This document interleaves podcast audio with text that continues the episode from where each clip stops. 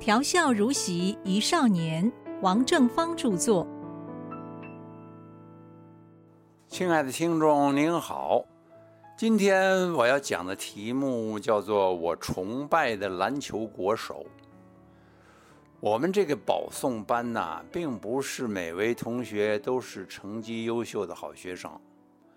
那个时候，透过特权安插子女上好学校啊，上保送班呐，这些不足为道的事情也是发生过的。像我们高中 C 班的国手啊，就凭他那个程度，比我还差上一大截呢。怎么也进了保送班呢？我猜呀，多半是他的家庭背景硬。事过境迁了，这笔老账啊，恐怕永远算不清楚，也不重要了。可是那位国手的篮球打的真叫做让人口服心服。他并不是特别高，可是弹性啊惊人。他担任这个控球后卫啊。他在场上冷静、随机应变，屡屡啊供出妙传，让队友轻松的得分。国手不是同学们瞎起哄给他起的外号，人家是如假包换的篮球国手。高一的时候，才上课两个礼拜，学校就把他找去做校队的先发球员。不久之后，他又被征调到国光队当后卫了。那个时候啊，克南队是台湾的代表队，国光啊是第二代表队。早年美国来的那个归主篮球队访问台湾呐，那是篮球界的盛事啊。他们以篮球比赛来传基督教的福音。他们这个福音传的怎么样？我不大清楚。可是台湾篮球球迷啊，最爱看归主队的优异球技。归主队人高马大，技术水准比台湾高出很多了。他们七次来台湾，七次横扫台湾的每一个队伍，没有吃过一次败仗。每一次归主来了，都有国光队打头阵。少输为赢，以学习为主嘛。我们班的这位国手啊，就有很多次上场，表现的不错耶。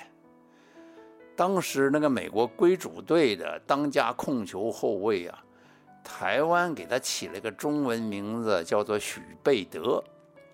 这位许先生啊，体型已经臃肿了，但是防守能力还是很强。卡位子、抢篮板球啊，更是一流啊！他的球风很稳健。记得有一次啊，我去看球，我们班这国手啊，就在许贝德面前运球。那位老许啊，稳重的很。他比咱们这国手啊，至少大三号，高出十几公分都不止。咱们国手左盘右旋，找不到切入的地方。突然，他高高的跳起来，就在许贝德的头上出手投篮，眼睛都不看篮筐，就紧紧的盯住这个许贝德，就看见那个球啊擦板进网，这球太神了！三军球场报喜一阵欢呼啊，久久不能停止。事后国手跟我说啊，这打篮球啊，纯粹要斗志。你要先在意念上胜过对方，才能够赢球。我说我这球打怎么样？他说你再怎么练呢，也没指望。个子不高，弹性普通，卡位抢篮板没有天分。他说的都是实话呀。咱们这国手的身体棒，样子又帅，在球场上出尽了风头。他这个自信心呢，满满的。当然，他的异性缘呐也特别的殊胜，桃花事件呢是连续不断的。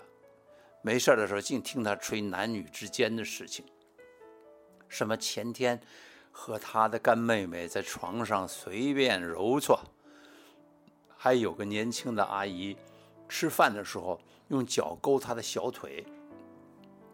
我们完全没有这方面的经验，听得半信半疑呀，又羡慕又嫉妒。不用说了，我们当时都蛮崇拜这个国手的。于是乎，同学们就选国手当班长，那纯粹起哄。这家伙忙着练球比赛，经常缺课，班长不在，就由副班长代理啦。我们选的副班长是郑之虎，他是我们导师的儿子，方便了吧？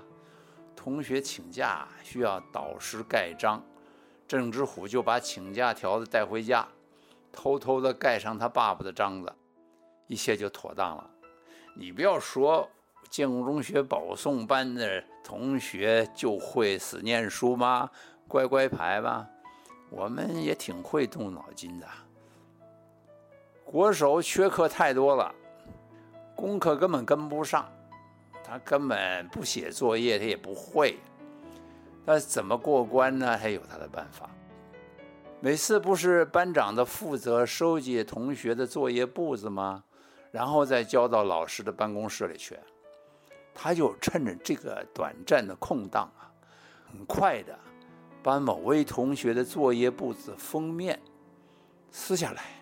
把自己的封面贴上去，按时交了作业，成绩还挺好。这个做法是损人利己，也就是太严重了。那个作业被改头换面的同学呀，按时交上去没成绩、没记录，他必须连夜赶工补交，迟交了又要扣分我们班上功课好的高手太多了。论起来，谁的字写的最好呢？就是我的那两个同学，国艺师小同班的江显真和徐树元两位老友。国手那是个聪明机灵人啊，当然观察的一清二楚的。头一次，他就把江显真的公民作业簿换上自己的封面。那位公民老师很注重同学上课是不是注意听讲。有没有好好的抄笔记？他给同学的作业就是来看那个笔记本，用笔记本来评分数。学期快结束了，江显真的整本笔记不见了，这可把他害惨了，必须从头写好前面所有的笔记，按时补交上去。不用说，那个学期老江的公民成绩啊，大打折扣。又有一次交地理作业的时候，我们这个国手又重施故技，把徐树元的作业簿子改头换面了。地理老师是那位肥墩墩、爱讲全中国美食的朱老师。下课之前，叫国手跟徐树元都到他办公室里去一下。我们几个好事的就挤在办公室外边看，听不清屋子里面谈话。看见朱老师拿出一本作业簿子给他们看，国手呢低头做忏悔状，然后老师对着他比手画脚的训了一大顿，讲了好久。事后我问徐书远怎么回事啊？徐书远说没大事。这个事件发生以后，国手一开始就认错。朱老师就教训他嘛，然后朱老师就讲他当年在大陆的事情。徐淑媛还学着朱老师的乡音，他说：“你写的字跟鬼画符似的，同屈淑媛的字差别太大了，那谁看不出来呀？”我告诉你，俺在老家的时候，俺是鉴别假钞票的第一把眼睛。这个事件发生以后。国手的班长职务就被撤换了。高中三年一下子就过去了，我拖拖拉拉、有惊无险的随波逐流，没留级没记过，关关难过关关过。猛然的就察觉了，我们离毕业只剩下几个星期了。在这国手照常的缺课，冠冕堂皇的是要练球要比赛。他告诉我实话，做一个篮球员呐，夜生活很忙的，早上根本起不来。他怎么通过了三年这么多严谨密集的作业、大小考试？我不大清楚。他们一群大个子坐在后排，怎么样应付考试？自然有他们的花样吧。而且班上崇拜国手的人又不止我一个。